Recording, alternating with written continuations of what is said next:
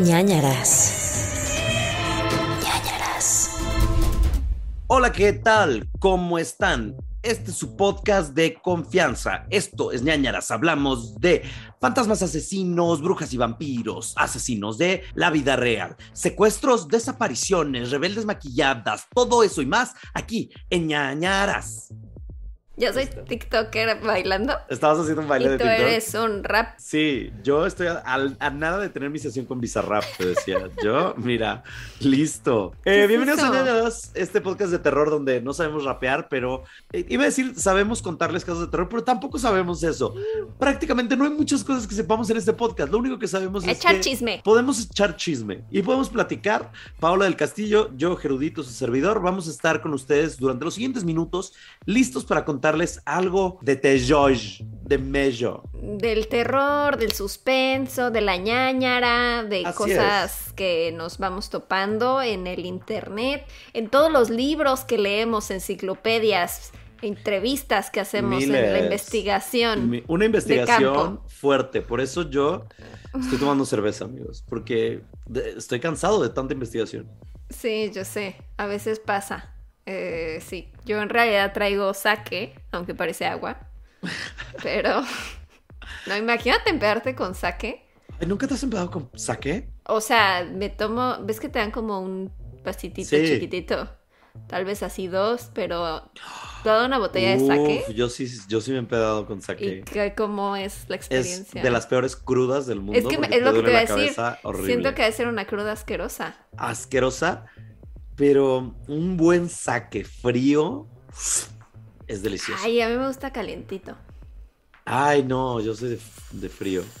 O sea, Y- los dos, los dos. Y luego hay una cosa que también tienen los japoneses que se llama licor de ciruela, el plum Uy, dew. también.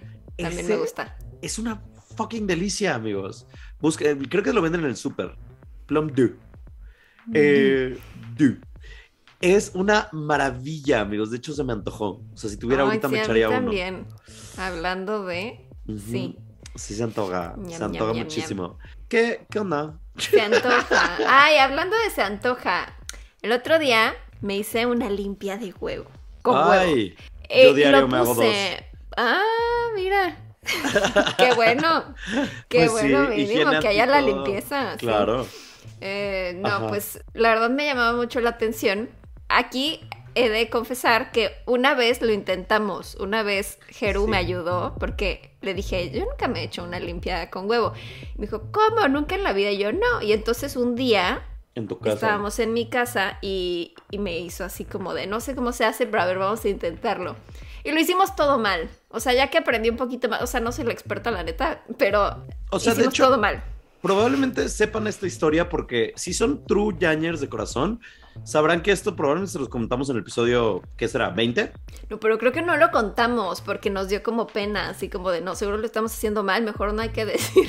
Güey, qué horror que teníamos miedo de que nos cancelaran por hacer una mala limpia de huevo. Ajá, y, y ya, y luego, pues ya como que no, no volví a investigar del tema, pero el otro día me encontré una cuenta en TikTok de un argentino que se llama Facudi Blasi y me gustó bastante porque él es brujo y lee el tarot y cosas así y como que tiene varios muy interesantes. Ah, de hecho lo vi en el grupo de ñañers Mm. porque compartieron el TikTok porque él comentaba de una chica en TikTok también, que era, creo que tiene muchos seguidores, pero no sé quién es.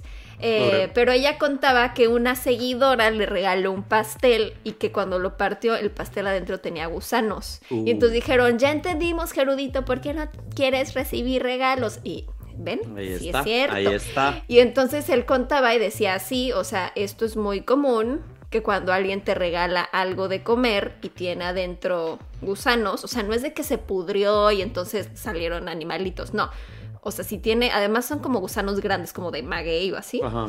Eh, eso es, o sea, los gusanos dice que los usan mucho como en trabajos de brujería. Y pues sí, probablemente la persona que le regaló ese pastel, o a lo mejor ella se inventó la historia, no sé, no sé ni quién sea, porque no menciona él quién es. Pero sí dijo que eso o sea, es muy común que cuando alguien te regala algo, o sea, que no aceptes cosas gratis, porque por lo general, bueno, o sea, también si es una muestra en el súper de quiere probar el jamón, pues da igual, ¿no? Sí, sí, yo sí no creo que te estén haciendo brujería. Ay, me encanta probar quesito Uf. en el, en el súper.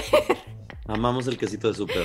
Sabe mejor en el súper que cuando lo compras y te lo llevas a tu Mm, casa. Sí. Bueno, el jamón también. Porque siempre, curiosamente, cuando me dan a probar un jamón, sabe más rico que el que acabo comprando yo. ¿Eres de eres del equipo, eres team jamón marmoleado o eres team jamón pechuga de pavo y así?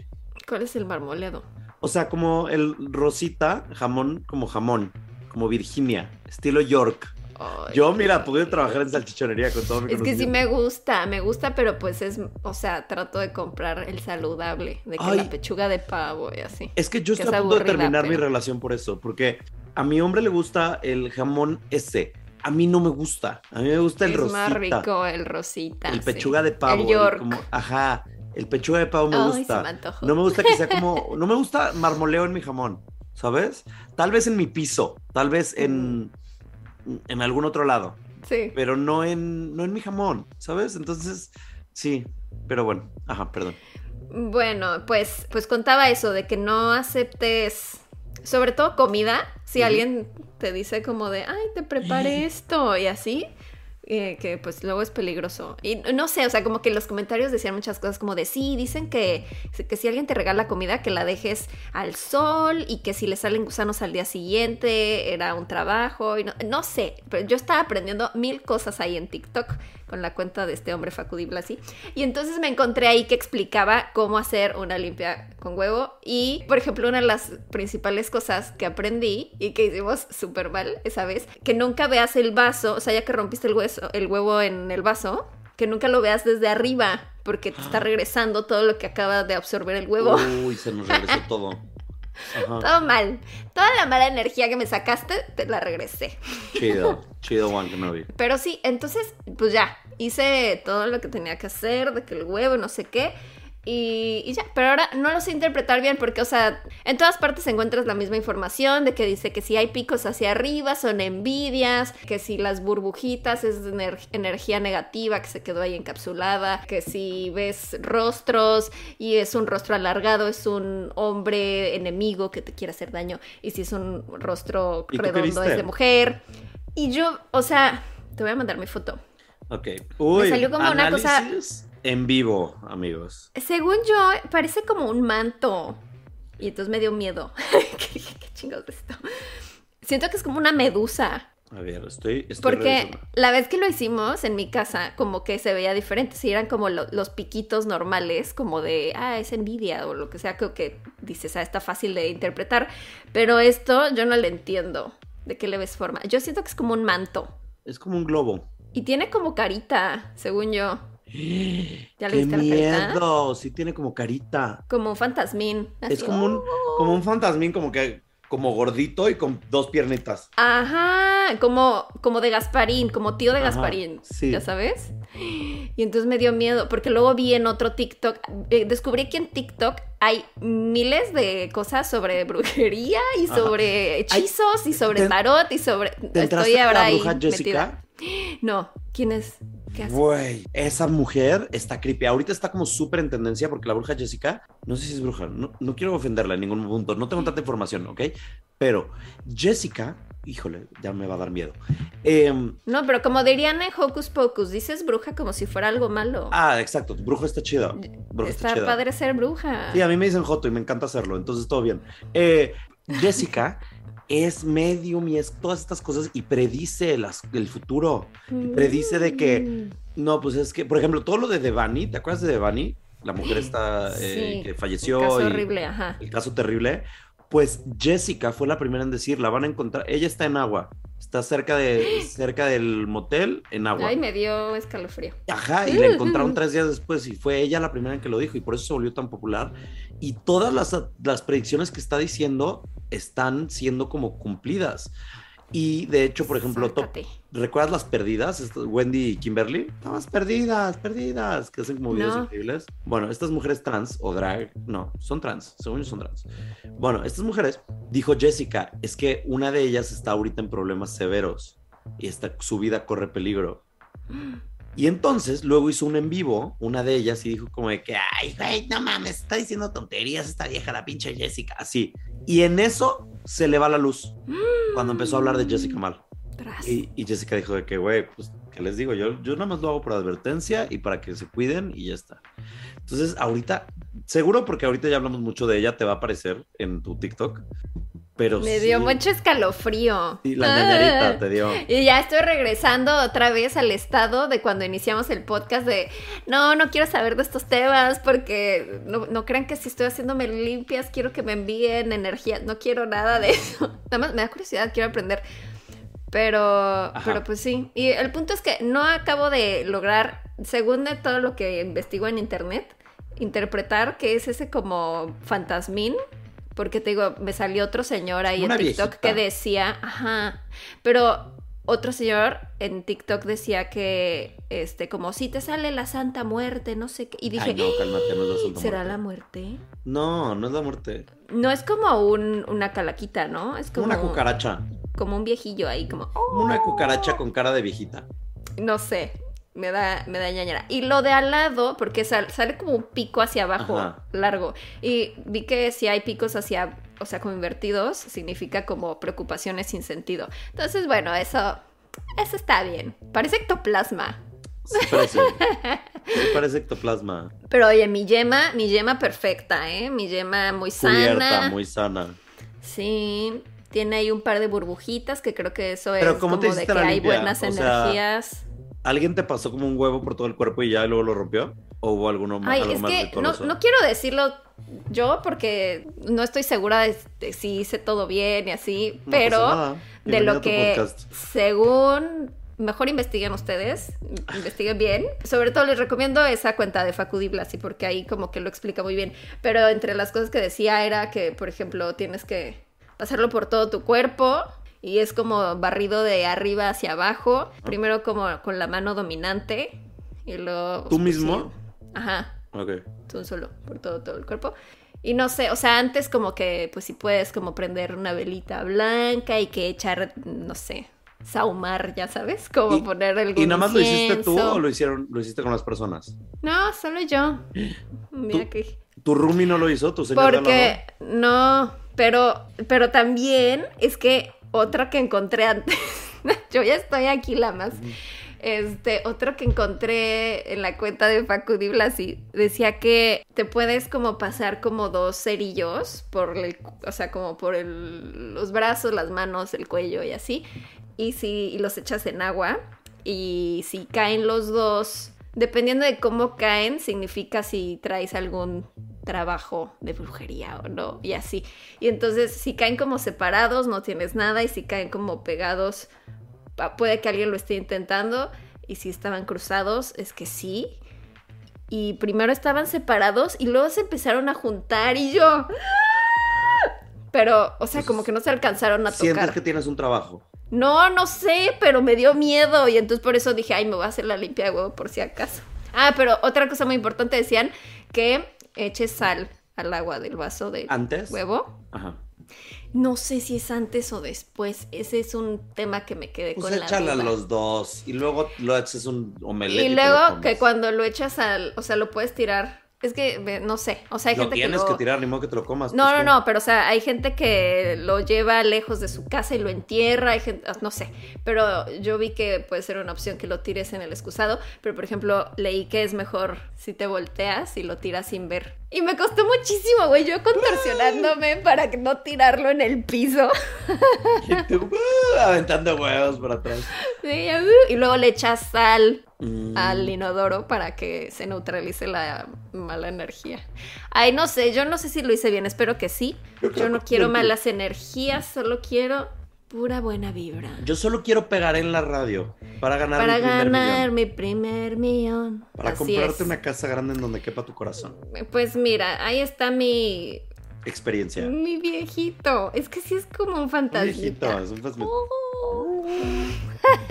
bueno, el punto es que puse en el grupo de ñañer, si alguien sabe interpretar eso, este, y alguien me dijo que, que su esposa sabía y que me iba a mandar un audio. Y no mandó nada. y- y, pues a lo mejor ya lo voy a escuchar hasta el siguiente episodio, les puedo contar, porque ahorita todavía no me llega.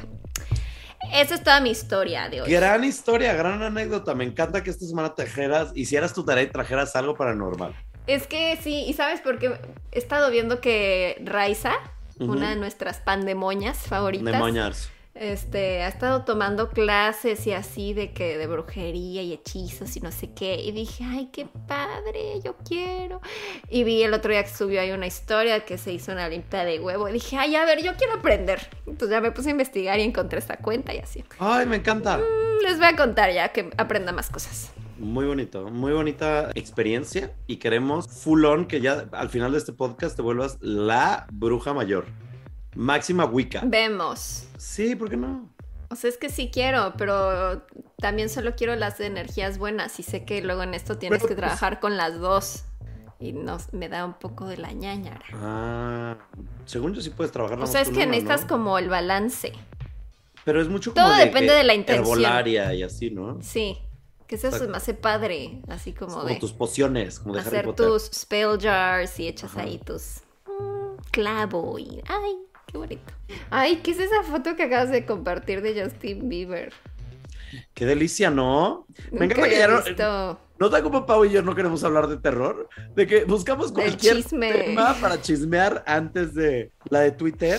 ¿Vieron eso? ¿Ves? Oye, es que Ya, nunca había visto Ve esa a Justin así. Ve el glúteo que maneja Justin Bieber.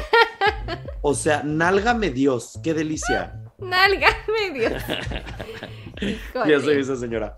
Bueno, antes Bueno. de continuar con el episodio, les quiero recordar, por favor, que se suscriban a este podcast. Es muy sencillo, lo único que tienen que hacer es darle el botón de seguir en Spotify o en cualquiera de las plataformas de streaming que tenemos disponibles para ustedes, incluyendo Google Podcast, Apple Podcast, Buzzsprout, Boxfeed. Ya inventándome nombres de plataformas. BuzzFeed. Eh, Buzzsprout, Eh, todos donde. Anchor y demás. Entonces, eh, por favor, suscríbanse, denle seguir, denle follow. Además de que si dejan, si la plataforma lo permite, dejen algún comentario, den como una buena reseña, por favor, porque eso siempre nos ayuda para que más personas escuchen el podcast. Además de contarles que estamos en todas las redes sociales, es muy sencillo, tienen que nada más meterse a Nanaras Podcast en cualquier red social, o bueno, no en cualquiera, nada más en Twitter, en Facebook y en Instagram. Estamos en esas tres y en específico en Facebook van a encontrar que si se meten y le dan eh, like a Nanaras Podcast, van a encontrar también un grupo, una comunidad que se llama Ñañez. Ustedes pueden eh, meterse ese grupo, no pasa absolutamente nada, no necesitan este, eh, pagar nada, no necesitan nada. Probablemente tengan que responder un par de preguntas que van a ser muy sencillas. Todo el mundo está aceptado en ese grupo, pero es un grupo bien increíble donde comparten memes todo el tiempo, donde se comparten eh, más videos que se encuentran en internet, publicaciones, que artículos, y está bien divertido, bien interesante, y es una comunidad bien, bien linda, así que agradecemos a todos los ñaños. Ahora bien, que si dicen, yo mira, yo soy don chingón, yo soy doña Vergas, yo puedo quiero apoyar este podcast de una manera mucho más activa, pueden hacerlo a través de patreon.com, diagonal Nanaras Podcast, repito, patreon.com, diagonal Nanaras Podcast, en donde por algunos morlacos, algunos pesillos, algunos yens, algunos eh, dólares, algunos eh, pesos mexicanos, algunos nuevos pesos, algunos centavitos, ustedes van a tener la oportunidad de patrocinar este podcast. ¿Cómo lo hacen? Pues ahí hay varias categorías, dependiendo cuánto quieran donar, y a cambio nosotros les prometemos, les juramos, les damos nuestra garantía de que cada jueves van a tener un expediente secreto ñ, en donde les vamos a contar más casos que no entran en el podcast, que son más pequeños, pero que son igual de jugosos, igual de divertidos. Algunos, eh, hay secciones ya en Expediente Secreto Seña que muchas de las personas que no escuchan por allá el podcast no tienen idea. Ustedes no saben de lo que son los bienes raíces ñañaras. Ustedes no saben lo que es cómo murió. Ustedes no saben de las noticias. Ustedes no saben de tantas cosas que podrían saberlo si se suscribieran a Patreon. Entonces, por favor, vayan. Además de que también yo sigo con la venta, ¿eh? Yo sigo con la venta sí, porque estoy impresionada porque Como Merolico. y así. como Merolico del Azteca. Eh, además de eso, también les recordamos que tenemos chunchos, chunchos.mx. Ustedes se meten en este momento la www, http dos puntos, diagonal, diagonal, porta.mx y les va a aparecer una página increíble donde hay muchas colecciones de merch, de playeras, de sudaderas, como la playera que en estos momentos porta Paola del Castillo, que es tie-dye y diseñañaras, para que la porten y para que ustedes soporten y aporten. Y entonces hay varias opciones, hay varias playeras, varios diseños, varios colores, incluyendo también si ustedes dicen, no, pues es que yo soy más de comodidad, pues miren, yo porto el día de hoy, soporto y aporto. Oporto. eh, y oporto la sudadera ñañaras, que está bien calientita. Y miren, la puedes utilizar en cualquier lugar. Tú llegas al antro con esta y mira, todo el mundo voltea a ver de que, wow, ¿qué trae puesto? Tú subes un TikTok, se vuelve viral. Tú haces un video pornográfico, sirve. Y todos estos ejemplos han sucedido en el pasado, por eso se está riendo Paola, porque hemos tenido videos pornográficos con nuestro merch. Ay, ay, ay. TikToks virales con nuestro merch. Entonces, se están perdiendo una gran oportunidad de ser virales, de tener un video porno o de simplemente verse cool. Ah, Porque tener merch de ñañaras es ser cool y hacerse notar, como el Jerex. Entonces, chicas, por favor, gracias. Con eso termino esta venta parroquial, Súper. este aviso. Paola, ¿puedes continuar, por favor, con recomendaciones? Oigan, y díganos de chunchos si les gustan los diseños, si quieren otros diseños, porque el otro día alguien decía, "Ah, por favor, un diseño de corgi policía, a lo Corgi mejor si policía. quieren otro tipo de diseños para que pues ustedes se lleven su bonita playera de su podcast de confianza. Y los que tengan la colección completa de ñañaras se llevan un pase gratis a nuestro show en vivo, que no está planeado y no que existe. no está planeado todavía. Pero si existiese, piénsenlo así. ¿Por qué? Porque podemos. No sé. ok. No lo hagan, ¿eh? No era broma, era broma, era broma, era broma. Todo esto era una broma, porque luego me van a decir, ¿qué onda? Y salimos endeudados con el venue, así de... Sí, Todos llegaron con todas sus playeras y ahora sí, sí. gratis para todos. Que, ah, recomendación. Les vengo a hablar de el teléfono descompuesto. Ah. Del teléfono negro. The Black Phone. Esta película que he visto controversia en los comentarios porque muchos ya dicen de, ah, la mejor película de terror del año, no sé qué. A ver, primero, no ha habido muchas otras de terror este año, así que siento que está medio... ¿De qué me hablas? Decir eso. Steven Strange, el multiverso de la locura. Pero eso es de terror. y muchos veo que comentan así de, no, pero eso ni da miedo, no es de terror, no sé qué. A ver, es una película de suspenso, es un thriller, es true crime. O sea, tiene crimen real de un asesino que secuestra niños y usa máscaras ahí tenebrosas. A mí me gustó bastante, está, está divertida, está tenebrosa. Para mí tocó todos los puntos que me gustan en estas pelis porque tiene un poquito eh, de cosas paranormales. Entonces siento que a lo mejor si alguien lo quiere ver así en un tema más como de quiero ver gore. Bueno, o sea, como en un mood así de que quiero gore y quiero ver sangre y quiero ver jump scares que me asusten y, y que no me deje dormir, pues no, no es eso. Es una película más como mm, de suspenso.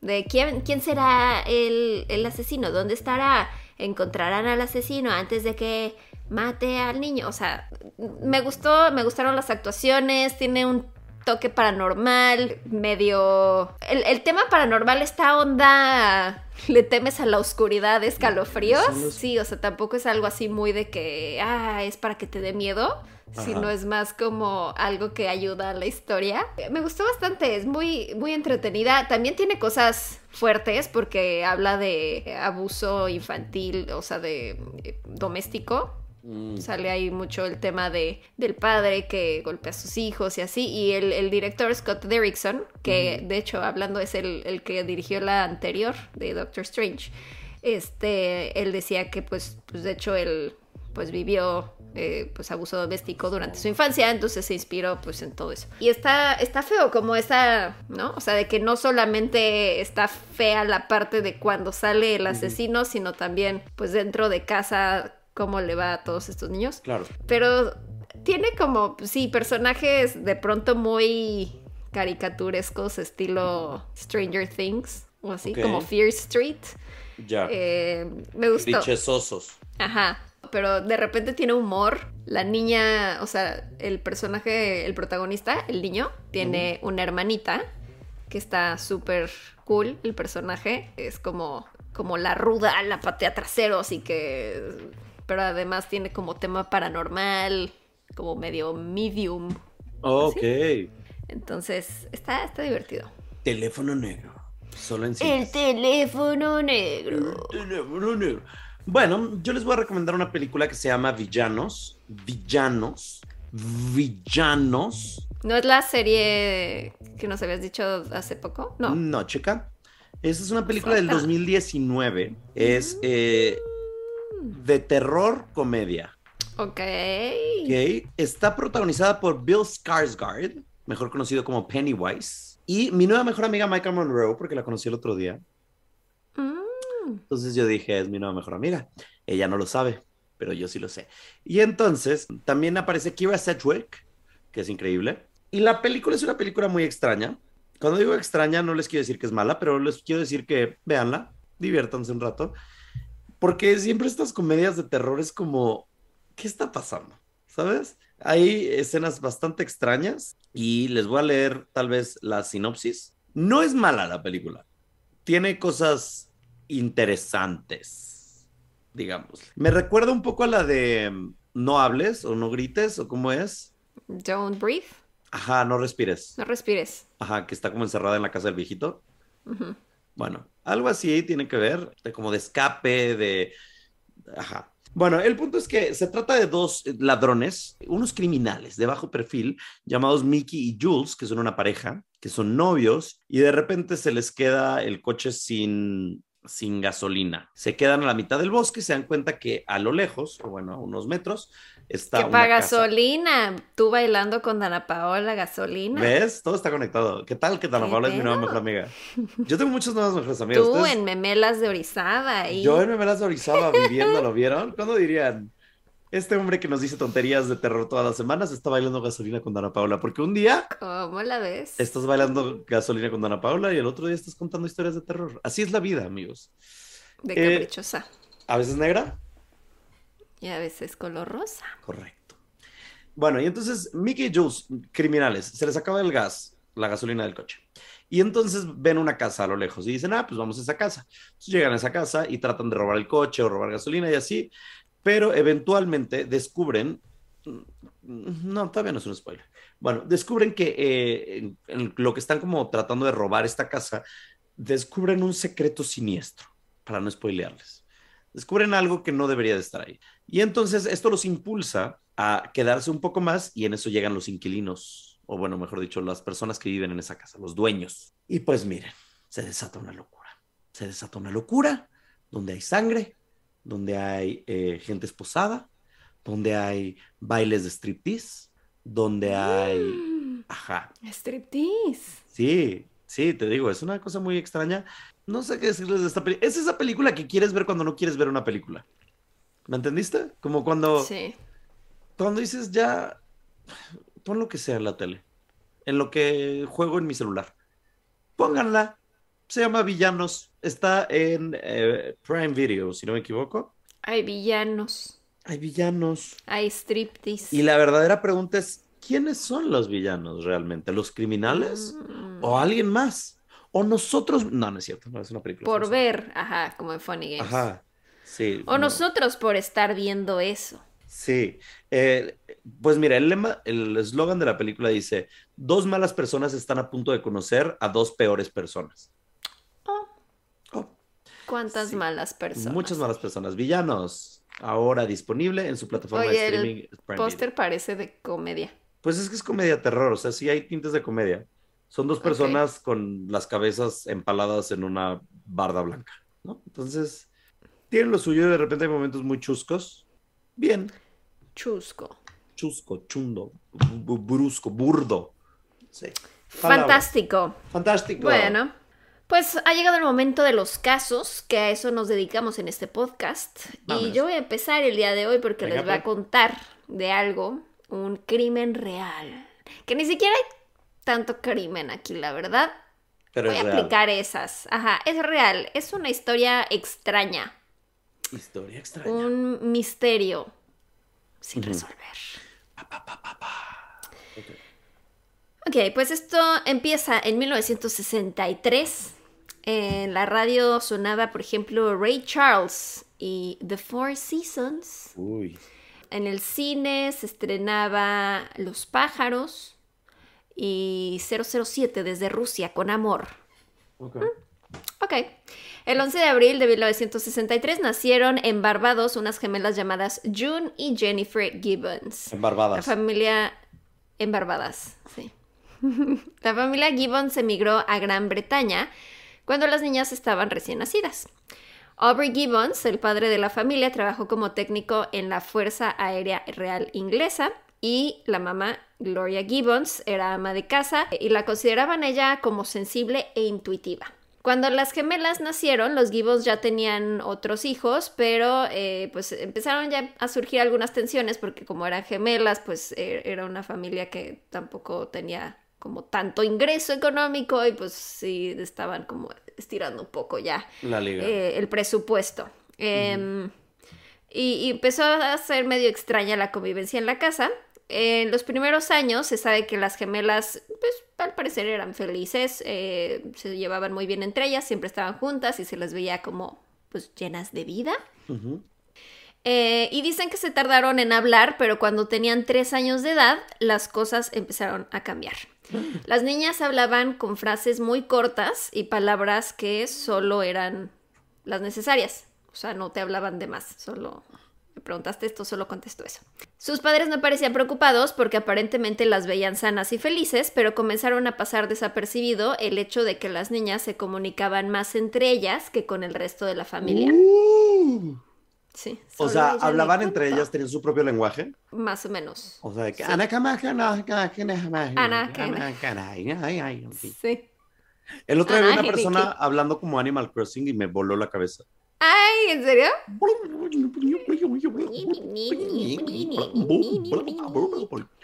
Ajá. ¿A qué clase de pedas vas tú? No, fue en TikTok.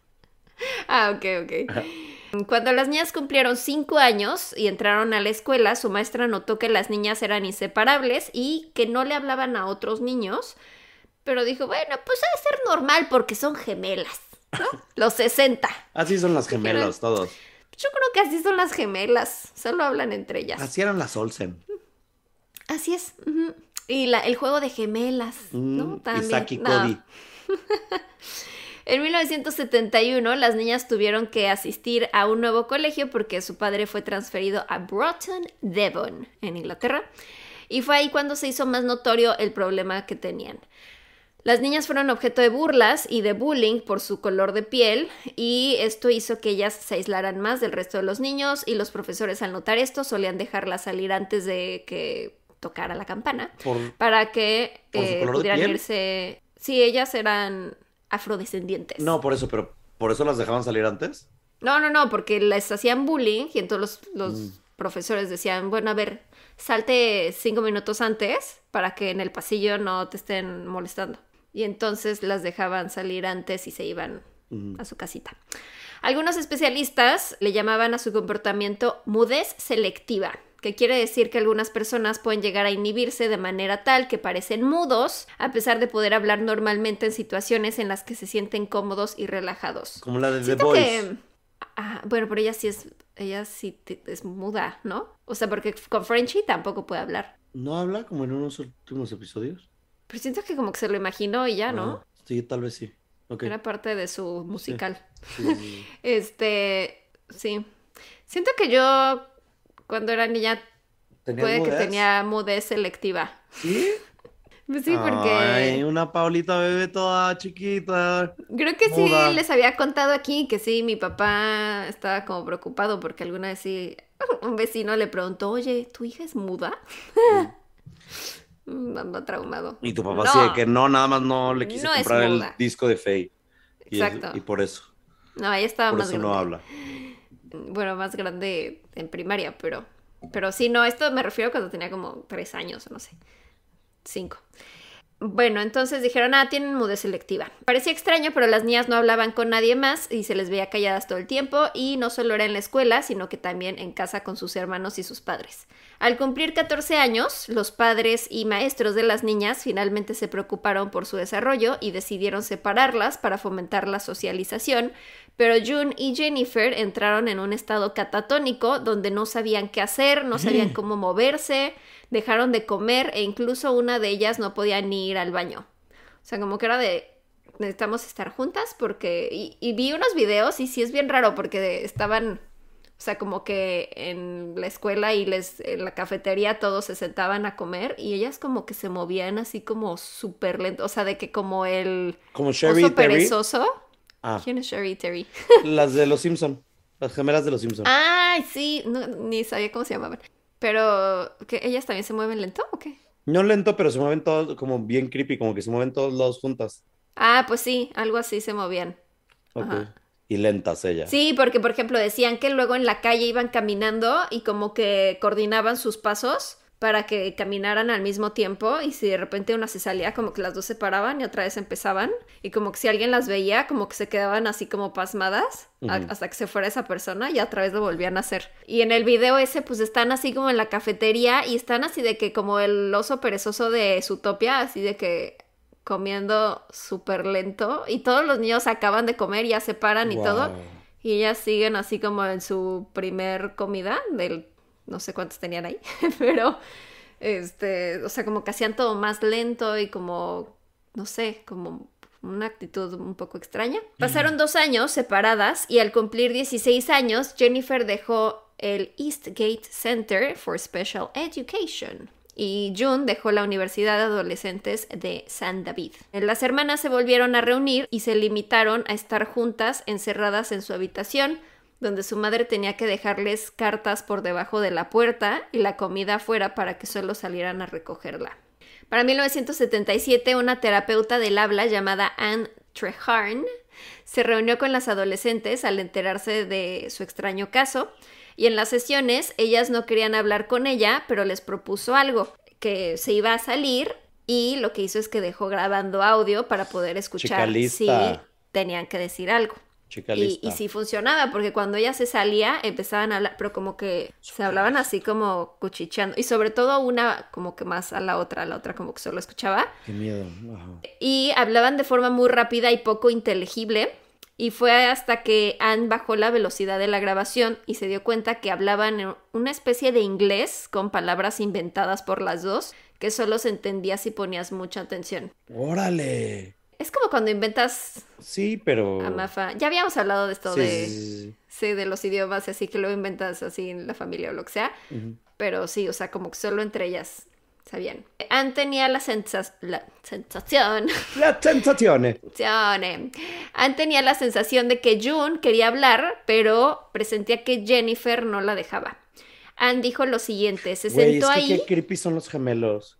Sí, es algo muy extraño de la naturaleza, los gemelos. Güey, estamos hablando de dos personas iguales. ¿Qué pedo? Bueno, a partir de gemelos triates, todo lo demás. Todo lo doble. sí.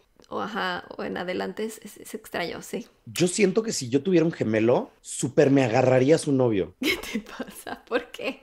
¿No? ¿No sientes? Como de que yo sí. Gemelo maldito. Yo, yo sí haría un buen de juego de gemelas. Un buen. Si yo tuviera otro. ¡Puta! Es que Dios no le dio alas a los alacranes, por eso Dios no me hizo gemelo. Sí, sí, exacto. Porque dijo dos de mí. Imagínate el desastre que armaríamos. Mm, mm. O sea, yo. Uf. Insoportable. Beso de tres. ¿Tú Güey, solo? beso, beso de tres diario. Diario. Ay, no. Qué bueno que no. Sí, wow. Este, bueno, y entonces eh, la doctora esta dijo, siento que ella sí quiere hablar, o sea, June, pero Jennifer no la deja. Y dijo lo siguiente, se sentó ahí, o sea, June, con una mirada inexpresiva, pero sentí su poder. Me vino la idea de que June estaba siendo poseída por su gemela. Ay, también la señora exageró un poco, o sea, como que está analizando temas cognitivos y es que siento que está poseída por la gemela. Güey, se supone que eres la especialista. ¿Qué pedo, Ajá. vieja? No mames. Ajá. Las gemelas al crecer se volvieron más violentas e impredecibles, comenzaron a beber alcohol, a fumar marihuana y a agredirse físicamente entre ellas. Uh. Incluso intentaron matarse entre ellas. Ah, no, eso sí está culero. O sea, lo, lo otro lo puedo entender, o sea, ya son adolescentes, ya tenían ahí como 16 años, Güey, pero estaban tomando alcohol. se me hace tan Pero bueno, no, que, ¿verdad? No debes antes de los 18. Jeje. Chica, tú y yo tomamos antes de los 18 y salimos bien. Malibu, tomando Malibu. Chica, yo te vi tomar absinthe a los 15, entonces no empieces. Ay, no, a los 15 nunca. A los 16, 17. No, no. 17, a los 17 tomábamos absinthe. No, yo antes de los 18 puro Malibu. No es Y- y cierto. vodka, vodka con juguito. Yo te preparaba absinthe y te derretía tu azuquitar ¿Cuándo tú? a los 17, 18. Claro. Cuando me entró mi época de ¿Cuándo absinthe. tú? A los 18. Sí, chica. No, chica.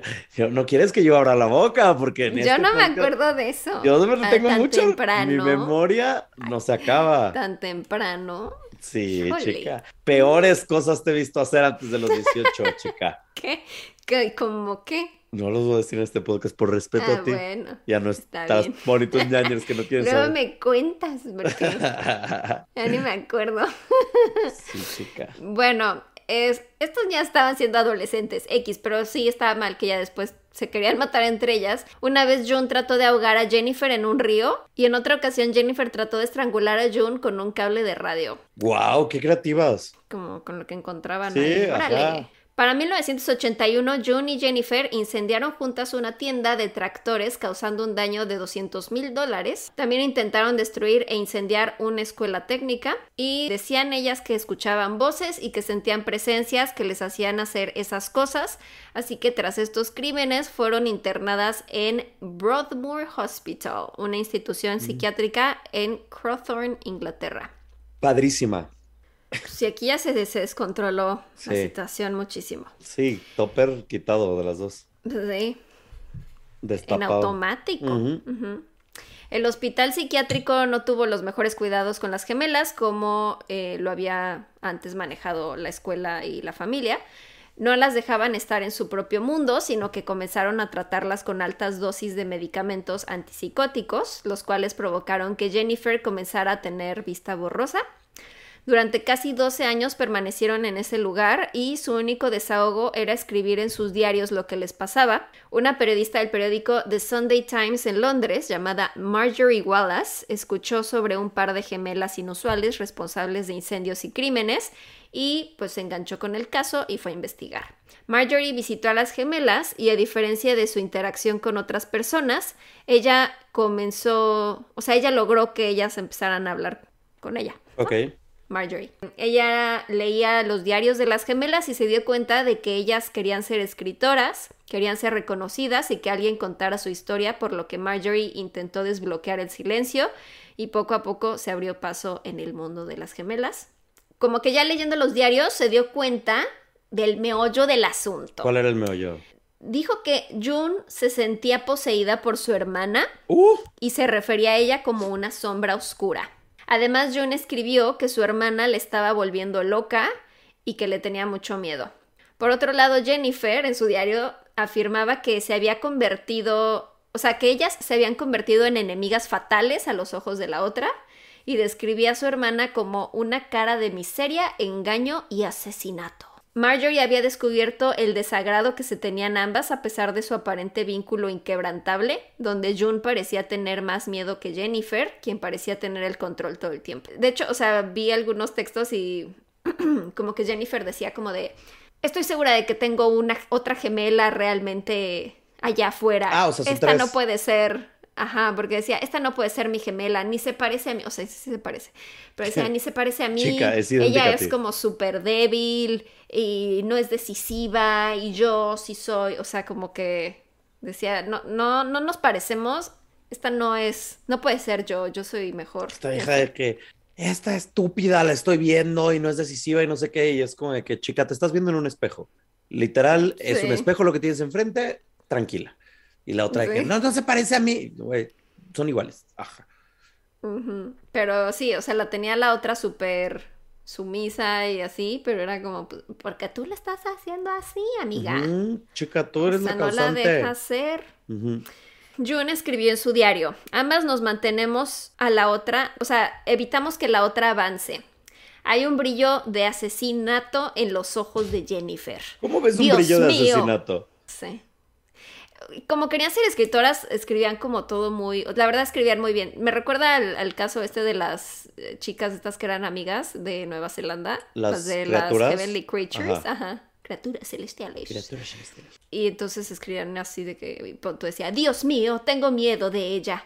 No es normal. Ella está teniendo una crisis nerviosa. Alguien la está volviendo loca. Y ese alguien soy yo. Wow, plot twist. De Guau. que me gusta, todas unas noveleras ella. Ajá. Entre los escritos que tenían las gemelas se abordaban temas inquietantes y fue June la que publicó una pequeña novela llamada The Pepsi Cola Addict. ¿Cuánto- Historia que trataba ¿Cuándo fue esto? ¿Sabemos cuántos años tenía?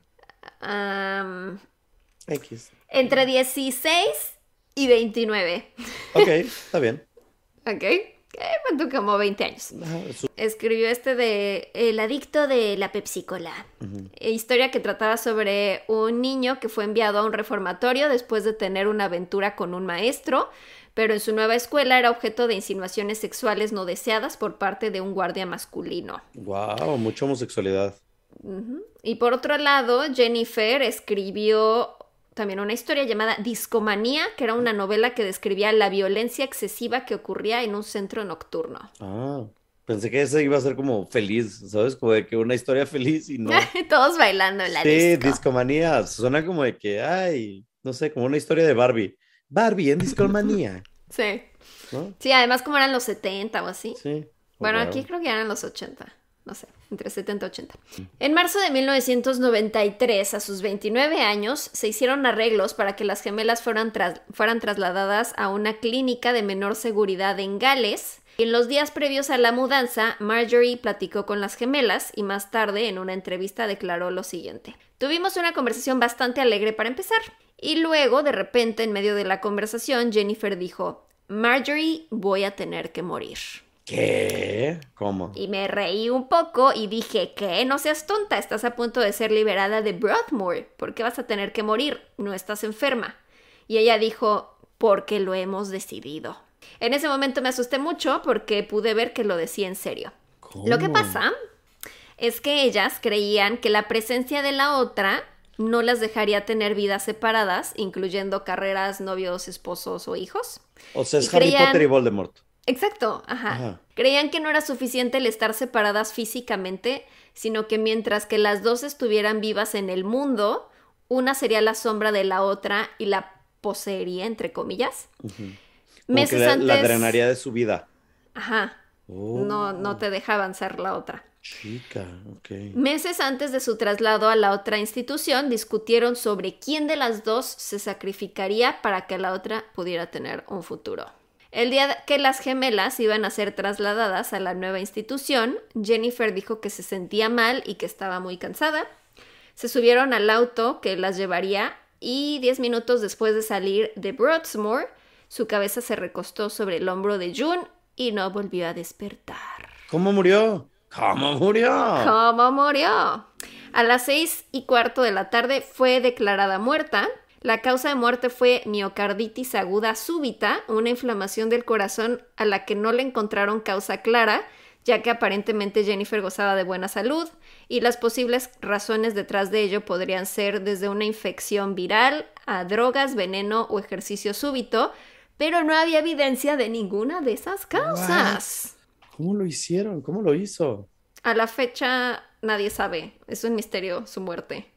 No sé si es un tema así de que, ¿te acuerdas la película esta de The Notebook? Ajá. De que literal es de que, ay, perdón si no la han visto, spoiler, pero o sea, al final de que deciden los viejitos de, vamos a morirnos al mismo tiempo, ¿no? O sea, no sé si es un tema así de que están tan conectadas de que literal dicen, pues ya, güey, este, yo voy a detener mi corazón, bye. O sea, sí, pero a los 29, o sea, los viejitos porque ya estaban ya más para allá que para acá. Pero, o sea, gozaba de buena salud esta mujer, ¿sabes? O sea, no puedes Sí, no decidir, tenía "Me voy a morir", y drogas, no tenía ninguna infección. No existiría el suicidio, ¿sabes? O sea, que todo el mundo diría como que, ah, me quiero matar. Ah, pues me No, voy a pero matar ellas ahorita ya. tenían esta conexión muy especial, muy extraña. Hermana, hermana. Hermana, hermana. Uh, era bueno. Más tarde, en varias entrevistas, Marjorie dio a conocer la historia de las gemelas y algunas cosas que habían escuchado, eh, como el pacto que ellas tenían. Después de la muerte de su hermana, June escribió lo siguiente en su diario. Hoy murió mi querida hermana gemela Jennifer. Ella está muerta. Su corazón dejó de latir. Ella nunca me reconocerá. Mamá y papá vinieron a ver su cuerpo. Besé su rostro color piedra. Me puse histérica de dolor. Los primeros días June estuvo en una profunda depresión y escribía poemas sobre el duelo. Cuatro días después Marjorie visitó a June y parecía una persona nueva, la vio más tranquila, de buen humor y dispuesta a hablar. Jun le dijo que sentía una dulce liberación y dijo, estábamos en guerra. Fue una larga batalla, alguien tenía que romper el círculo vicioso. Hicimos un pacto, dijimos que no íbamos a hablar con nadie, dejamos de hablar por completo, solo entre nosotras dos en nuestra habitación. Un mes después le pidió a Marjorie si podía volar un mensaje por los cielos de su pueblo natal que dijera June está viva y bien y por fin es libre de ser ella misma también se pasó. O sea, entiendo que quiere Güey. gritarle a todos los vientos Sí, de que ya soy libre. en el cielo, Pero cálmate. ¿hace cuánto no está ahí? O sea, la gente del pueblo a decir como, ¿quién era Jun, güey? Güey, qué egocentrismo, güey. A nadie le importa. Fue un exceso, pero bueno, entiendo que sí, O sea, necesitaba la única gritarle a persona los que cuatro le vientos. importabas, la mataste, gracias. Ay, no, Pues sí. sí, a sus padres y a su familia y así. Bueno, Oh, Pero, pero sí está, excesivo. o sea, como que sí quería literal gritar de ya soy libre, ya como si estuviera en una relación abusiva, ¿no? Y como de ya me liberé de mi abusador. Qué, qué relación tan extraña. La clínica liberó a June en 1994. Solía visitar todas las semanas la tumba de su hermana. Se convirtió en una persona con una vida diferente que si bien no era extrovertida del todo, ya podía interactuar con otras personas. Hoy en día June habla mejor y vive una vida tranquila cerca de sus padres. La vi en entrevistas y sí, o sea, lo que he visto que varios concluyen es simplemente tenían como un problema como de habla. O sea, como cognitivo y de habla Ajá. y que no fue bien manejado y como que no lo entendían y como que la gente ha hecho como que su historia sea más como de, ay, qué miedo, las Fanta- gemelas ajá. raras. Pero en realidad era pues un tema psicológico que no fue bien manejado en la época. Este, y pues sí, o sea, ahorita pues se ve como una mujer común y corriente. Este, sí tiene como, como que habla raro, o sea, como que sí, como que arrastra mucho las palabras y de repente como que tienes que hablar, o sea, como que tienes que poner mucha atención para entender lo que está diciendo, sobre todo porque tiene un acento británico, entonces luego no entiendo. Como Sean. Connery. Ajá, algo así más o menos. June después en una entrevista resumió su estadía en Broadmoor así. Tuvimos 12 años de infierno porque no hablamos. Tuvimos que trabajar duro para salir. Fuimos al médico, dijimos, mira, querían que habláramos, estamos hablando ahora. Él dijo, no vas a salir, vas a estar aquí durante 30 años. Perdimos la esperanza de verdad. Escribí una carta al Ministerio del Interior. Escribí una carta a la reina pidiéndole que nos perdonara, que nos sacara. También, la reina que... ¿Qué le va a Güey, ¿por qué crees que es tan importante, chica? Tampoco, amiga. La reina tiene un chingo de cosas que hacer. O sea, de que La reina está tomando el té con Paddington. la reina está sacando tostadas de, mar- de mermelada de su bolsa. No tiene el tiempo para sacarte a ti. Del- inventando cosas de al Harry y a la Megan. ¿Tú crees que Sí, va a ¿tú estar crees, ahorita? chica?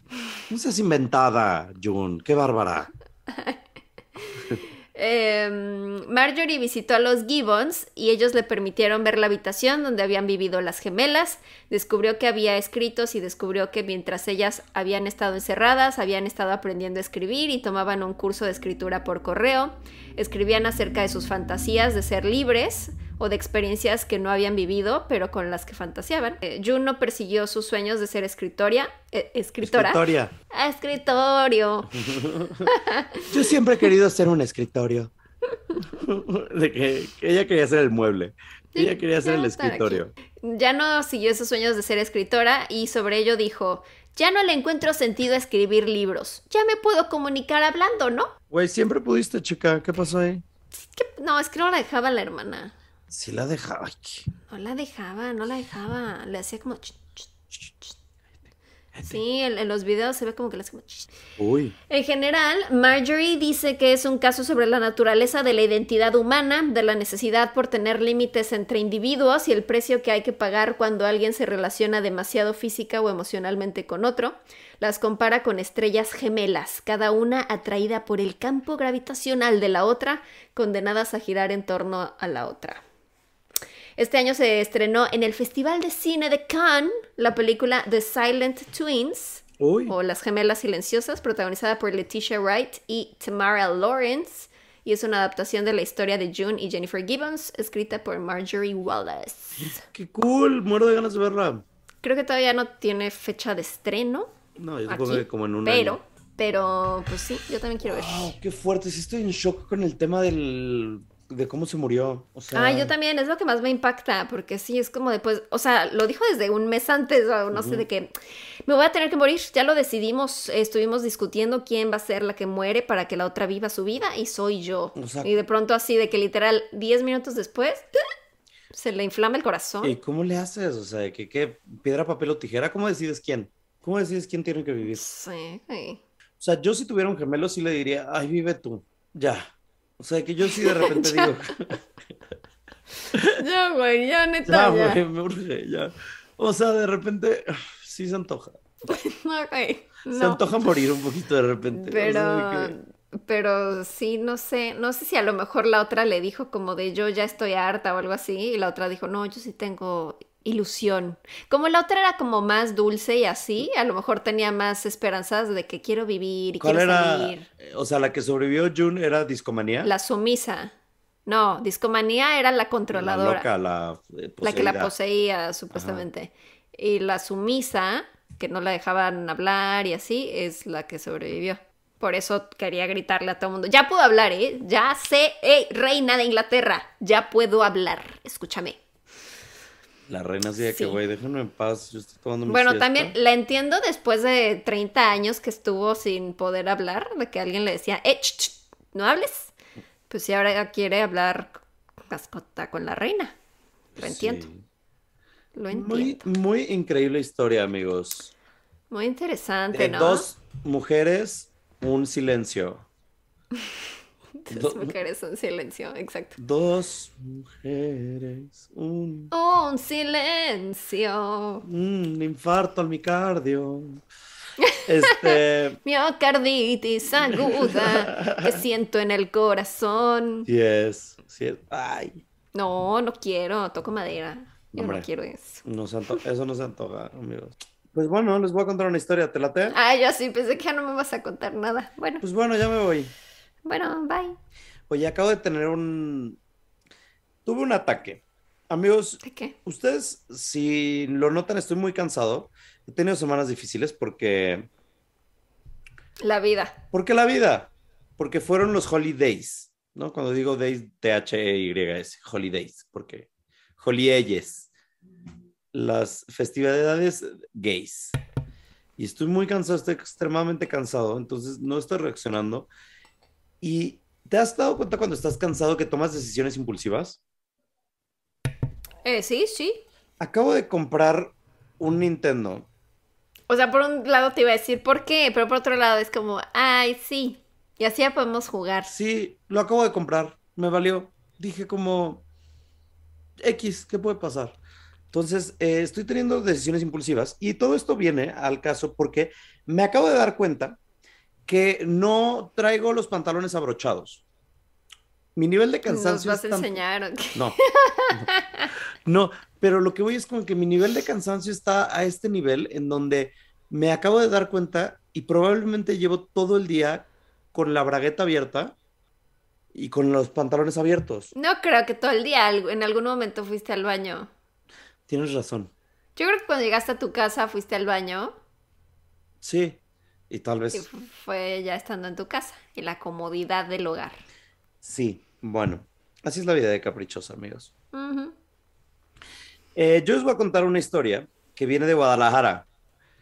Y Uh, eh, casos nacionales. Casos nacionales. No todo es, no todo es en inglés. Guadalajara, Guadalajara. ¿Viste a Guillermo del Toro y Gael García en Cannes? No, no, en Cantando-. En Cannes. En la venganza de Khan. No, en el Festival Internacional de De Cine de Cannes. Cannes. Te dije que Cannes. me invitaron a Cannes. ¿Les conté esa historia? ¡Ay, mamón! ¿Por qué? No sé, yo creo que se equivocaron. Cuéntame. Yo creo que se equivocaron. ¿Quién te invitó? Hace como tres meses, no, hace como dos meses, yo reviso y tengo un mail. Ajá. Abro mi mail y decía, es más, se los puedo leer. Literal que estoy invitado a Cannes. Ve. Al... En inglés, esto viene en inglés, ¿ok? Ay, Y güey. dice, eh, de, una, de una persona que se llama Ferga, Ferga, como jerga, pero con F. Fer García. Ferga. No, es en ing- es, es que no quiero dar el apellido, pero Oh, dice, Fergor. hola a todos, estoy feliz de eh, que la agencia DDA va a cubrir el Festival de Cine de Cannes otra vez este año. Vamos a estar dando todos los, los gafetes de prensa durante estos días. Por favor, díganos si vas a asistir completando la siguiente forma a- que viene aquí abajo y un, un documento de Google. Gracias y haznos saber si tienes alguna pregunta. Esperamos verte por allá. Y entonces yo dije, esto es una broma, esto es una tranza, esto es un spam. Pero no era como de si vas a ir, avísanos para que te demos acceso de prensa o así. Sí.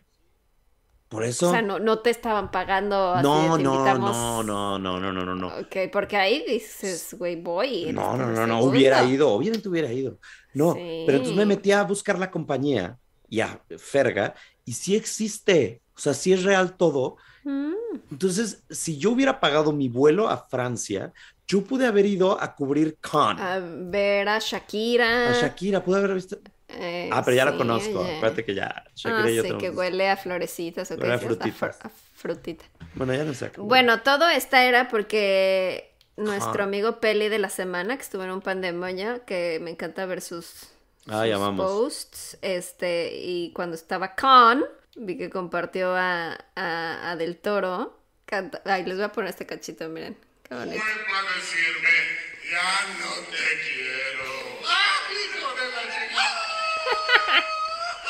Yo sentí que mi vida Ay, qué bonito es. mismo, profundo y negro, como mi suerte. Me encanta, son los tíos borrachos de México. Mm, sí, pero además ves a todos los europeos con cara de... De güey, no entiendo por qué están cantando eso, ni quiénes son, ni qué está ¿Qué? pasando. ¿Qué está pasando? Pero sí, bueno, Guadalajara, ajá. Eh, Guadalajara, Guadalajara. No, ¿puedo, puedo mejorar ese tono.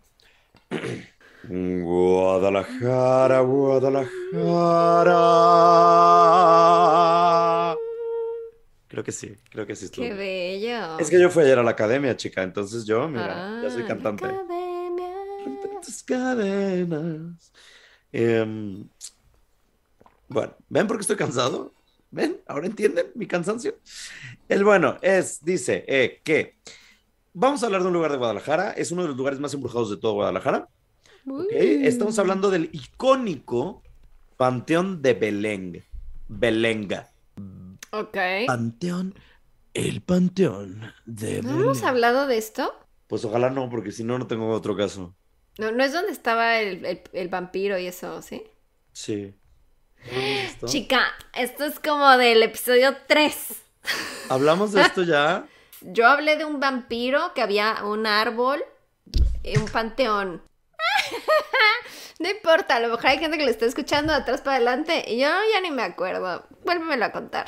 Y eso que tú hiciste el drive, ¿eh? Ya no quiero. Yo ni lo verdad, ya no actualizo, pero- ya no- ha sido una semana difícil, amigo. No sé qué hacer en estos casos. Decisiones impulsivas. No, pero cuéntamelo, cuéntamalo, cuéntamelo. No, ¿cómo te lo voy a contar? Si ya lo ¿Qué sabes, ya todos los Pero no me acuerdo. Me acuerdo que había un vampiro. No sé qué hacer. De verdad, amigos, en este momento me encuentro en una encrucijada. Me en encanta, porque siempre yo soy la que me equivoco. Y esta vez has sido tú. Tú, Gerudito, quedas expulsado de la casa. Vela va a decir, ¿cómo voy a editar este episodio? ¿Cómo voy a hacer que esto tenga sentido? No sé qué hacer, amigos, de verdad, estoy en un problema. Cuéntalo, cuéntalo. Es más, ustedes van a decidir quién lo contó mejor. Probablemente tú, porque estoy muy cansado. ¿Quién lo contó mejor? A lo mejor y... Es que neta no me acuerdo, es como del episodio 3 literalmente. ¿Segura? Ujú. Si no, ahorita miren, les voy leyendo una historia mientras.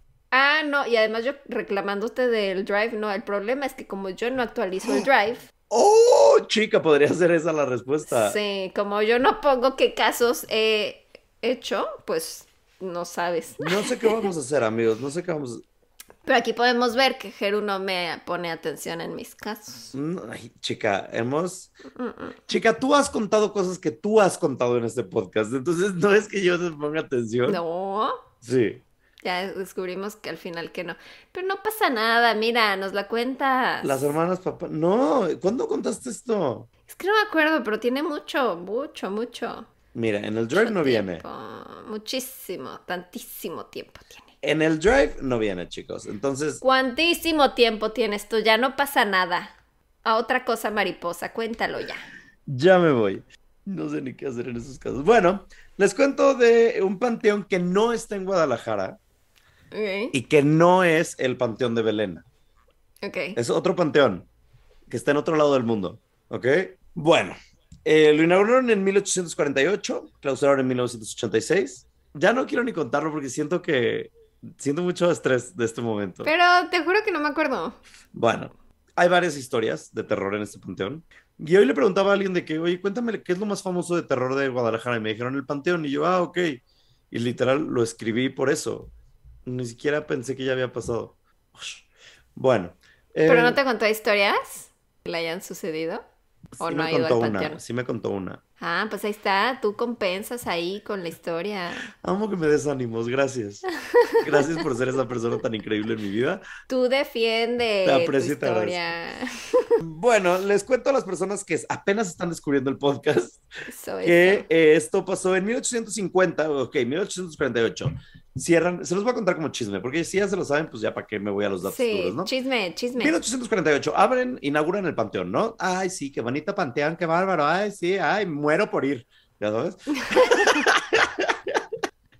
y entonces, dos años después, Gran inauguración. Gran y inauguración. te mandan tu mail de que Ajá. can. yo, Bienvenidos verga al mandando, verga mandando los mails. Cheque, cheque, cheque, cheque. Ok, y entonces, gran inauguración 1848, todo bien. Y había un chavo, chavo de onda, mi rey, el más mi rey, se llama Chema, ¿ok? Ok. José María Ay, Castaño. súper sí suena. Chema, Oye, Chema. ¿Qué onda? ¿Fuiste, fuiste al opening del, fuiste al opening del, del Graveyard? Estuvo como épico, ¿no? Como que estuvo lit. Se puso lit. Em, sí, entonces Chema dice de que iba con una novia, ¿no? La novia se llama Andrea. Güey, no mames, me topé a Andy, increíble. De que Diosita, güey, sus amigas super lobas, güey, pero, güey, estaba poco Ay, madre. no, qué horror, qué champú, horror. güey, ya sabes, persona. bacachá, güey, yo traía el papo, Guácala. el pincho, güey. Increíble, o sea, de que experiencia de que epic, super epic. Bueno, y entonces eh, Andrea era como de que, ay, güey, conocí a Chema, Chema es increíble, güey, no mames, me encanta, es tipazo, todo bien, ¿no? Y entonces Chema y Andrea, amor prohibido, le existen Ok. por las calles. ¿Por qué? Son de distintas sociedades. Amor prohibido. Mm, lo sabe todo el mundo. El dinero no importaba entre ellos dos, Ni en el corazón. ni en el corazón. Mm, oh, oh, baby. Entonces, Chema tenía mucho dinero, familia acomodada. Andy, no tanto, pero lo que le faltaba en riqueza, le sobraba en belleza. Porque Ah, chica, ella era guapa, era una chica bonita, era una chica linda. Y entonces, bueno, se enamoran, ¿no? De que traca, traca, tra, traca, tra, tu. Y entonces, pues la mamá de Chema, de que, güey, la corcuera, de que, ¿cómo vas a creer tú que vas a andar con una pobretona? No es de nuestra clase social. O sea, prácticamente era, esto era Amarte duele, a la inversa, ¿sabes? Porque la pobre era ella, no él. Entonces, pues bueno, X, estar juntos, no sé qué. Y entonces la mamá dice, va con la familia, igual que a Marte duele, va con la familia de, de ella y les dice a los papás de Andy, oye Andy, ¿sabes qué? Te voy a pichar lo que tú quieras. Un auto, de que, güey, lo que quieras, te lo pago. Pero convenzan a su hija de que deje de salir con mi chamita. Y los papás dicen como que, güey, qué humillante, qué horrible, y ni siquiera queremos que esté con tu hijo porque qué pésima familia y qué horrible. Entonces, a ella le prohíben que salga con Chema, a Chema le prohíben que salga con Andy. Bueno, pues a ellos les vale porque son jóvenes, fogosos, Ay, mientras más Impulsivos. prohibido, pues más se antoja, amor ¿no? prohibido de Selena. Y entonces se, pues se siguen viendo y dicen, güey, la única manera de que nosotros estemos juntos es hasta la eternidad. Güey, se ponen de acuerdo, se van a un motel, se matan. Se matan, Paola. ¿Cómo ves?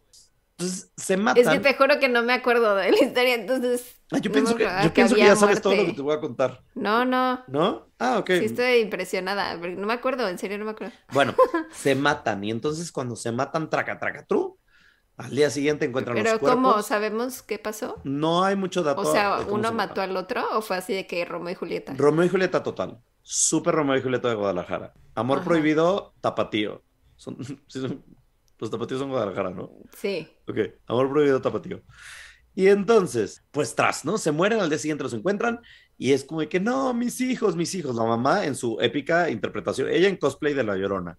Y entonces los llevan a enterrar al cementerio recién inaugurado que estaba lit, epic. Y entonces los llevan, los entierran. Los entierran juntos. Y entonces la mamá dice como de que, güey, es mi culpa, es mi culpa, yo debí de aceptar esto. Bueno, X, Chema y Andy se quieren como cualquier pareja, pero un día fue más fuerte la naturaleza por sus propios instintos, no escaparon con suerte, por la ley del destino y las hormonas presentes, por la ley del magneto, La se, fuerza del destino. se acercaron sus cuerpos, ¿ok? Ajá. Y Chema, pues, muere, Andy muere, 10 metros bajo tierra viendo crecer gusanos, pero si a la hora del té nada pasa, uo, uo, solo te irás Ay, no lejos me de sé casa. esa canción. ¿Cuál Shakira, es? chicas, Shakira. ¿Pero Pues a la cuál hora es, cuál té es? nada pasa. Uh, oh, oh, Solo te irás lejos de casa. Ah, ya sé cuál Uh, es. oh, oh. Sí, sí. Por haber traído un habitante más a ingresar a esta podrida ciudad. Porque lo que no se quiere se mata. Se mata. Se mata. Shakira hablando del aborto, para que vean. Luego, luego. Bueno, X. Ya les di varias canciones. El punto es que se mueren estos dos. Los entierran. Y la mamá se siente culpable de que esto. Entonces les pone una lápida súper bonita y les pone una guirnalda de flores. Y la guirnalda de flores se transforma en piedra. ¿Cómo? ¿Así? ¿Se petrifica? Se petrifica. O sea, ¡troy! Sí. Y la Ok. mamá les pone una cruz, como que unas dos cruces entrelazadas y diciendo como que discúlpenme. Y entonces cuando se petrifica la guirnalda de flores, dice la mamá de que, ah, ok, chido, gracias. De que eso era lo que yo necesitaba para saber que me perdonan. Entonces ya se sintió perdonada y ahí está. Hoy en día existe la lápida de los amantes. En el panteón, que no es el panteón de Belén de Guadalajara, porque eso ya lo hablamos en el podcast, sería redundante. Mira, estoy busque y busqué en qué episodio hablamos de eso y no lo encuentro. Así ¿Ves? que, ¿qué tal que fue en otro, ¿Qué tal que no me Ah, hiciste traes- sentir mal a lo güey? una realidad alterna en donde yo ya hablé de esto, pero nunca hablé de esto? ¿Qué tal que en el Paola Verso hablas todos los episodios del Panteón de Belén?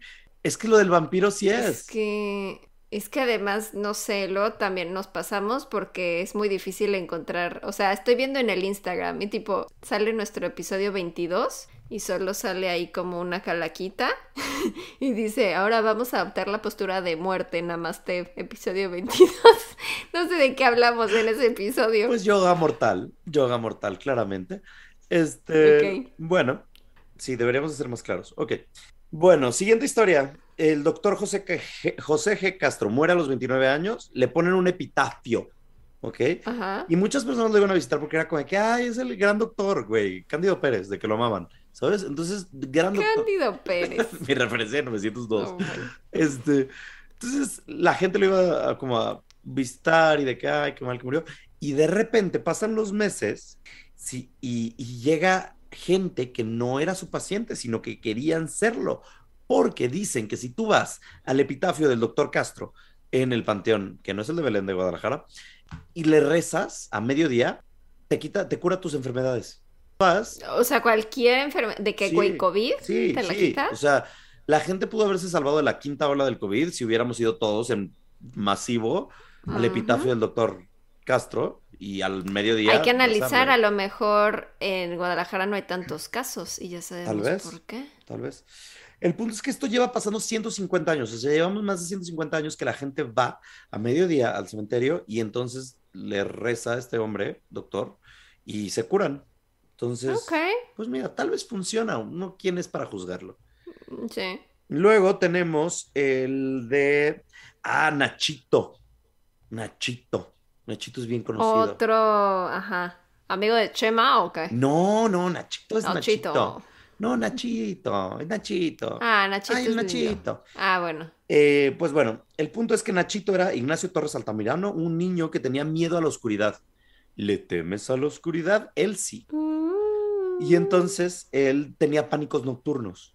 No podía estar en la noche. Eh, Entonces los ataques llegaron a un punto donde los papás siempre tenían que dejarle una luz prendida a Nachito, porque si no Nachito no podía dormir. Ay. Nachito. Y entonces, pues de repente como que le apagaban la luz y se ponía a gritar, a llorar, de que, no, ayúdenme, sálvenme. Entonces ya le pon- lo tranquilizaban, le prendieron la luz y todas las noches, ¿no? Bueno, una noche, A lo mejor tu vecino le tiene miedo a la oscuridad. tal vez que le prendan una luz. Una noche se duerme Nachito y despierta y le habían quitado su luz. porque los papás o la muchacha o quien sea, así decía aquí, ¿eh? la muchacha, bueno, la persona de servicio, la persona de aseo, no quiero ser despectivo. Muchacha es un término despectivo, siempre me he preguntado eso, nunca lo sé. No sé. No, Tal vez sí. No sé. no sé. Bueno, eh, bueno, la persona que se encargaba del aseo en esa casa, eh, tal vez le quitó la luz, fue un descuido, y entonces, eh, cuando fueron al día siguiente a checarlo, Nachito estaba muerto. Y no sabemos por qué. Nadie sabe por qué, al igual que tus gemelas, nadie sabe por qué. Algunos dicen que él veía demonios en la oscuridad y que por eso quería la luz para que no se le acercaran. Ay, no. Ajá. Otros dicen que eh, pues le dio terrores nocturnos, se dio cuenta que estaba todo apagado, le dio un infarto y se murió. No se sabe la muerte de Nachito. Y entonces lo sepultan en su ataúdcito en el cementerio. Y al día siguiente, pues ya lo ponen, ya sabes de que cavan el hoyo, ponen su ataúd, ay, sí, todo el mundo da palabras, lloran, adiós, Nachito. Y entonces, al día siguiente, aparece el cadáver arriba del ataúd. Y todos de que, güey, ¿por qué O Nachito? sea, acostado. Ajá, fuera del ataúd. Ajá.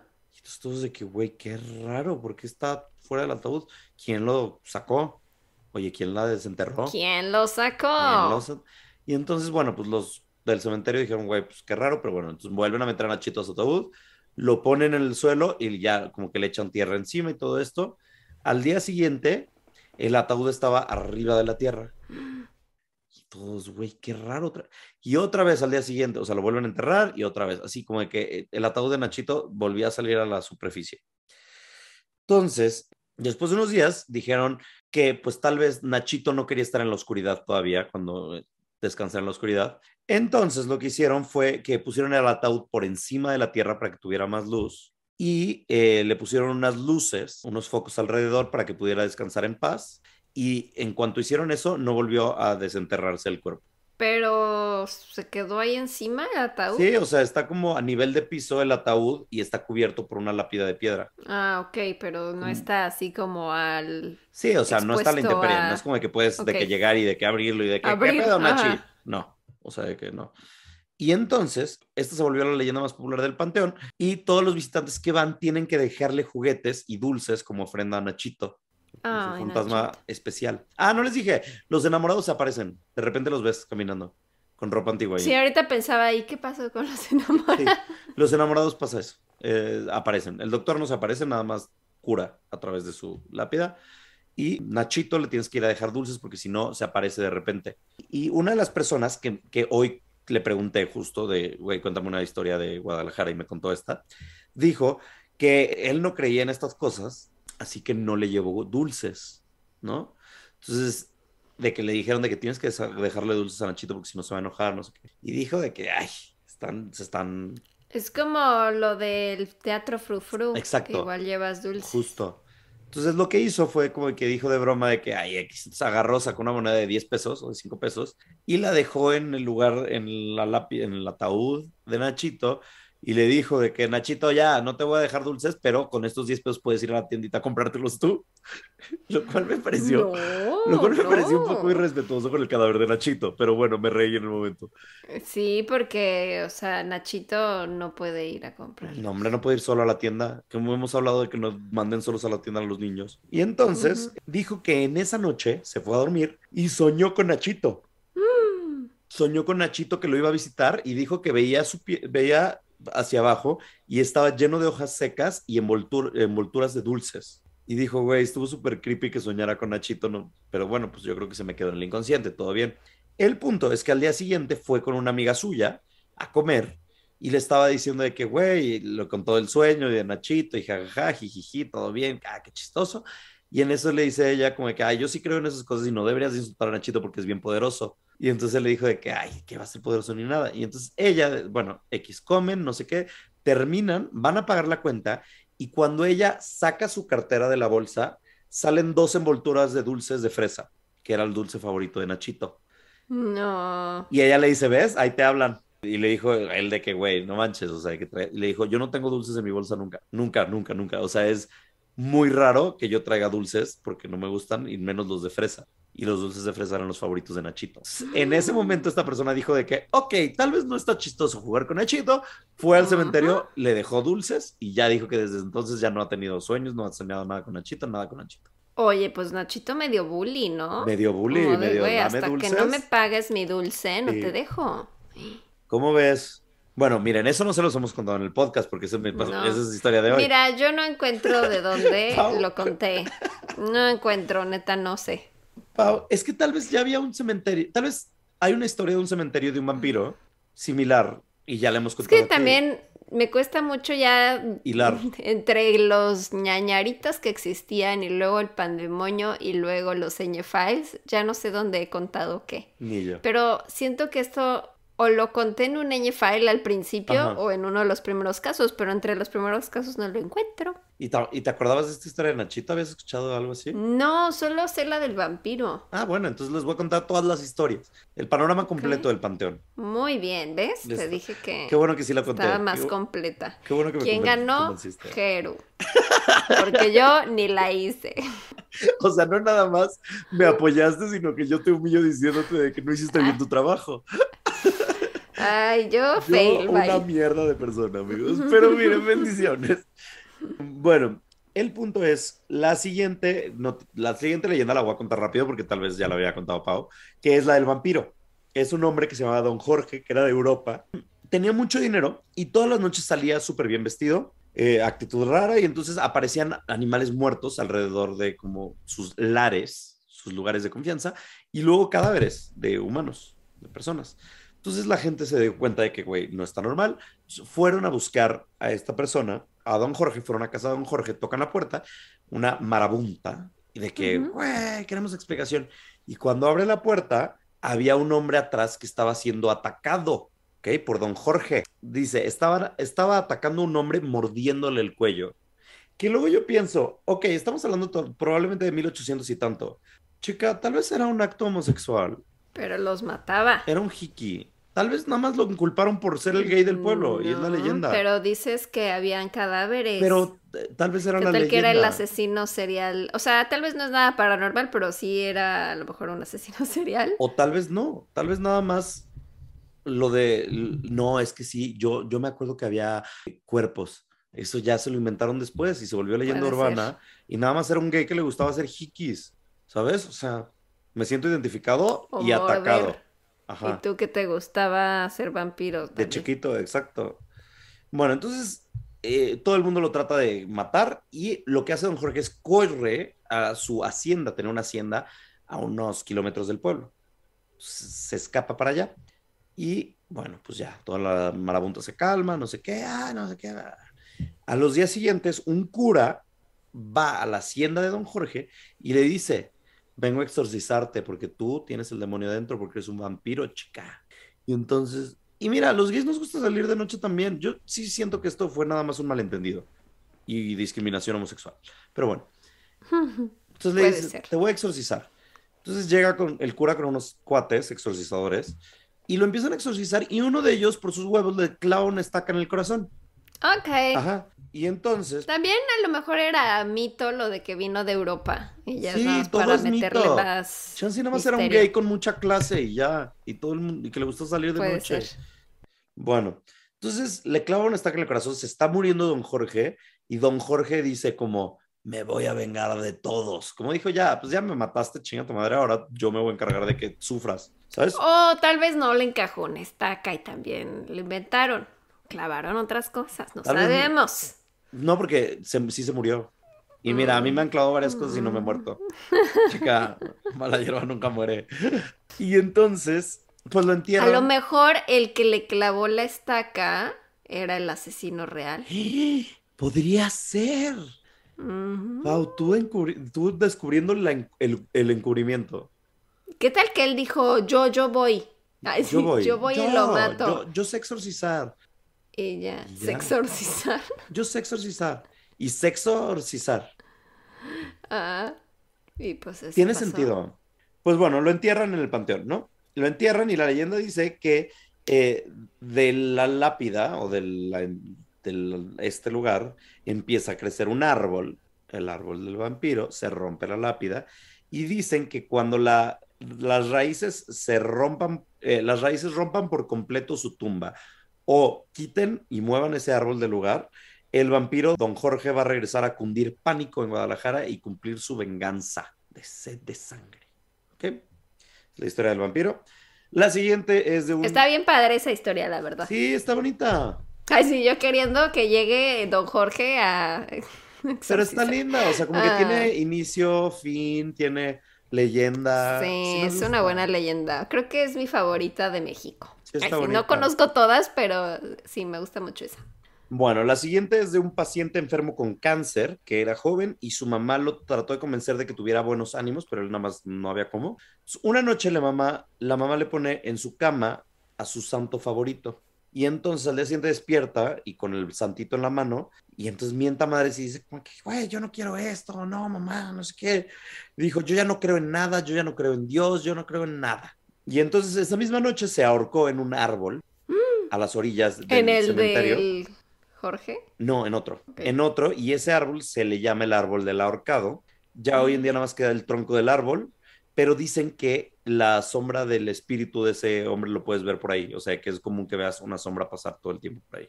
Y la última historia del Panteón de Belén es la de el monje, y literal es un monje. O sea, un monje que está caminando, es un espíritu de un monje, va caminando por el panteón, camina entre las tumbas. Se volvió tan popular que hay un video donde sale, chicos. Si ustedes buscan Panteón Belén Monje, les va a aparecer un video de una, porque ahorita ya utilizan el panteón como para, pues no bodas, pero sí para tomar fotografía de boda o de que conciertos, ¿Qué? ¿Por qué?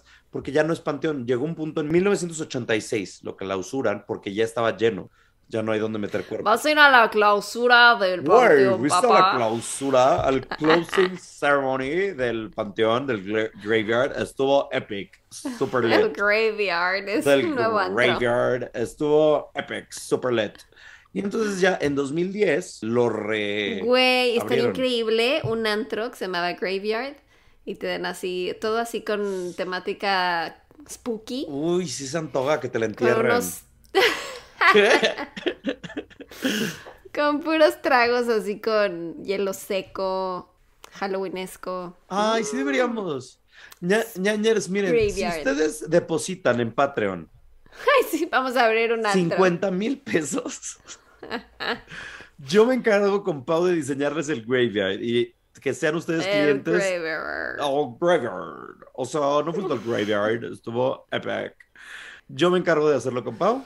Yo me encargo. 50 mil pesos, solamente eso les pedimos. No sé ni cuánto cuesta abrir Puede un no bar. ser un antro, puede ser así como... Un bar. Ya habíamos dicho Funky bar. para hacer las recetas de que si la señora que le echaba cianuro a su pay. Ajá, exacto, exacto. Bien, todo lo que. Todo este podcast es para realmente. Es una junta creativa. Todos estos episodios en realidad nada más es un brainstorm para crear un local. Quiero que sepan eso. Sí. Y. ¿Qué? ¿Qué del graveyard? Ah, perdón, que ya lo Ah. clausuraron en los 80. Ajá, lo- en el 86 lo clausuran, 2010 lo vuelven a abrir y entonces te digo, ya hacen conciertos, conferencias, este, eventitos ahí, no hacen bodas. Pero hay como un auditorio o qué? Pues sí, hay como, unos como un mausoleo y hay unas escaleras Ah. súper bonitas. Entonces hay un video donde hay un novio y una novia que dijeron, ¿dónde podemos tomarnos nuestras fotos? ¿En el cementerio o en el panteón? Y entonces están como que bajando las escaleras, ellos dos, y al lado de las escaleras hay un monje con un crucifijo. súper creepy. Entonces, pues es... Invitado a la boda. Ajá, él- los iba a casar. Él dijo, yo no me pierdo el bodorrio. Entonces, oye. eh, hay- Ay, está lindo el cementerio. ¿ya oye. vieron? Sí está muy bonito de que es, o sea, es joya de Guadalajara, de que sí, es turístico. Te cuesta 34 pesos la entrada, por si quieren ir. Por si quieren ir, Panteón de Belén, Guadalajara. Está lindo, tiene como varias ruinas y de repente tienen como, eh, pues, mausoleos muy bonitos. Les digo, la tumba esta de, de Nachito. Entonces pueden buscar fotos y van a ver que hay cosas padres en este Panteón de Belén, belleza y misterio. Muy lindo, sí. Hay unos arcos con unas columnas súper lindos. Entonces, pues mucha gente va para tomarse fotos. Entonces, ese es el monje que habita ahí también, el espíritu del monje. Esas son las leyendas que habitan, rondan el Panteón de Belén en Guadalajara, por si ustedes querían saberlo y no sabían. Ando viendo al monje. El monje, el longe moco. ¿Ya viste la foto? Pues sí se ve ahí una silueta. Con el crucifijo antiguo Pero no veo el crucifijo. trae en la mano. Ay, cuánta imaginación. Yo no le veo forma. Ahí se ve, chica. Se ve, chica, luego, luego. Ah, pero no le entiendo al crucifijo. Trae como una espada. Pues es que los, antes los crucifijos eran grandes. Un espadón que trae. Uy, se antoja. Ay, no. Cállate que te va a ir a buscar el monje. O sea, es un crucifijo grande. Antiguo. Así es. Bueno, pues, pues gracias por contarnos porque probablemente yo no contesto, así que sí, sí, pues miren, dos por uno. Ya, uno. cuéntanos, por favor, si estamos enloqueciendo o si Pau sí lo había contado. Porque cuando me dijiste lo del vampiro, sí siento que ya lo habías contado. Pero no sé dónde. Si alguien se acuerda, puntos extra. Ah, ¿verdad? Puntos extra para la siguiente semana. Para Gryffindor, sí. Muy bien. Pues gracias por escucharnos, amigos. Gracias por llegar hasta este episodio 130. ¿O qué? ¿Cuánto? 125, bebé. 125. Sí, casi. Casi. Yo ya viajé. Redondeando. más. 125. Eso. ¿Cuál va a ser tu frase de despedida? Eh, ñañaras. Ay, ¿dónde es el entierro? Ay. y yo, ñañaras. Quiero hablar con la reina. Quiero hablar con la reina. Ay. Adiós. Las amamos. Bye. Ñañaras.